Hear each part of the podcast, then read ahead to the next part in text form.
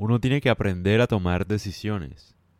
Tal vez el problema de la gente que es muy inteligente es que piensa mucho las cosas. Y si uno piensa mucho, uno se vuelve loco y no toma decisiones. Hoy les voy a hablar de la historia de Soren Kierkegaard, que es un filósofo danés que sirve como ejemplo para hablar de la indecisión o lo que genera la indecisión en nuestra vida. Él básicamente era un filósofo, ¿no? Que siempre se mantuvo indeciso. Nunca se casó, a pesar de que tuvo una mujer que lo amaba durante toda su vida.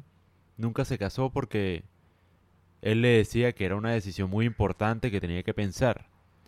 Nunca fue un profesor de universidad, porque a pesar de que tenía buenas publicaciones y era brillante académicamente, le daba miedo o, o, por decirlo de algún modo pensaba mucho en si debía unirse a una universidad o no. También fue escritor, obviamente, que fue reconocido tiempo después, en el siglo XX, pero no publicó muchos de sus libros, porque no se decidía si publicarlos o no. Y así se la pasó toda la vida, con una indecisión, y murió muy joven, a los 42 años. Es decir, es más, tiene un libro, ¿no? Either or se llama, donde él narra básicamente estas cosas, creo. Y básicamente el ejemplo de la vida de él es que tenemos que ser más decisivos. O sea, la mente, el trabajo de la mente es inmovilizarnos. Siempre tenemos dos opciones de, de muchas cosas. Hacemos esto o hacemos lo otro. Y nos quedamos sin hacer nada. Casi siempre. La pensamos demasiado. La historia de él es muy interesante por ese motivo. Es decir, la mente siempre está luchando por encontrar qué es lo correcto o qué es lo mejor, ¿no? Sin darnos cuenta que lo mejor es cualquier decisión que tomemos. Hay una cosa que se llama error correction, creo que en física. ¿Y qué, qué quiere decir con esto? Que uno puede tomar una decisión, no importa la que sea, o sea, puede, puede uno decidir mal incluso.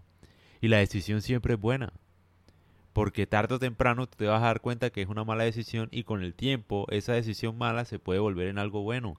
Vas aprendiendo sobre el camino. Y eso es tal vez lo que necesitamos como, como personas entender. Y lo que los padres en cierta medida no entienden también. Ellos no entienden que es que tú tienes que cometer errores para no cometerlos más. Y ellos te quieren inhibir de cometer errores. Entonces te dicen, piénsalo bien, mira bien con quién te vas a casar, mira bien con quién te vas a relacionar. Sí, obviamente hay que pensarlo bien, pero hay que tomar decisiones, sí o no. Y, lanzarse de una vez. No hay mucho que pensar, uno no sabe cuánto tiempo va a vivir. Hay que tomar decisiones que con el tiempo se van a ir corrigiendo. La mente siempre es muy fácil de engañar, o sea, siempre se queda en medio de dos polos opuestos, generalmente. Y no sabes qué hacer, o sea, te inmoviliza. Hay una historia muy interesante que quiero compartir con ustedes, que la leí en algún momento, pero que me pasa también en mi vida diaria. Y es, por ejemplo, el poder que tienen los demás para engañar nuestra mente. Uno no duda nunca de nada hasta que alguien lo hace a uno dudar. Por ejemplo, era una historia de un man que salía de su casa y él siempre miraba si cerraba bien o no la puerta. Yo creo que a todo el mundo le ha pasado eso. Pero el man, claro, salía de su casa, visitaba a su amigo y su amigo siempre le decía de maldad porque lo sabía, lo conocía, sabía que era muy muy inseguro. Le decía, "Pero cerraste bien la puerta." Y la duda lo hacía devolverse. Y cada vez que se reunían él le decía, "Cerraste bien la puerta, cerraste bien la puerta." Y él se devolvía incluso. O sea, ese es el tema con la mente, que la mente es muy fácil de engañar. Siempre se queda en un limbo. O sea, siempre como que no sabe qué hacer, no está segura de nada. Y al uno no estar seguro de algo, uno no toma decisiones. Lo que vale la pena recordar es que uno debe tomar decisiones, no importa lo que sea, no importan los errores. No importa, cualquier decisión es mejor tomarla que no tomarla.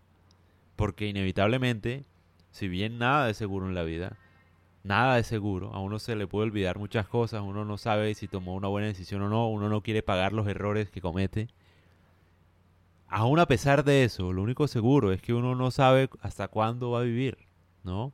Y por esa razón, uno debe tomar decisiones. No estoy diciendo que no las pienses, las puedes pensar, pero no las pienses demasiado. Y no te arrepientas tampoco de tomar malas decisiones, porque como bien dije anteriormente, hay una cosa que se llama error correction. No hay forma de tomar malas decisiones. O tomas una buena decisión o aprendes. No hay malas decisiones en general. Entonces yo creo que la historia de Soren Kierkegaard es un gran ejemplo de semejante genio, que tú puedes ser un genio, pero si no te das a conocer, si no intentas hacer algo, te quedas en el limbo y no disfrutas la vida, no hiciste nada. Al final él creo que vivió del dinero de su papá, porque el papá al verlo tan indeciso, lo que hizo fue darle dinero para que al menos sobreviviera durante un tiempo. Eso, eso fue lo que hizo el papá, literalmente. Y estamos hablando de un genio. Porque si ustedes lo leen, se van a dar cuenta que es un genio. Se volvió famoso después de morir. Pero porque fue indeciso con su matrimonio, fue indeciso con su trabajo, fue indeciso con sus talentos sobre si publicar o no libros. Y no quiero que nos pase eso, la verdad. Uno debe entender que la mente, tú eres más que la mente. Es decir, tú eres la persona que mira tus pensamientos. Tus pensamientos son como una ola, van y vienen, pero no hacen parte de ti.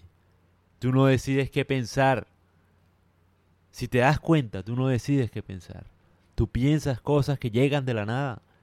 Entonces, entendiendo eso, apartándose un poco de la mente y dejándose de identificar tanto uno con la mente, uno puede tomar decisiones y entenderlas mejor.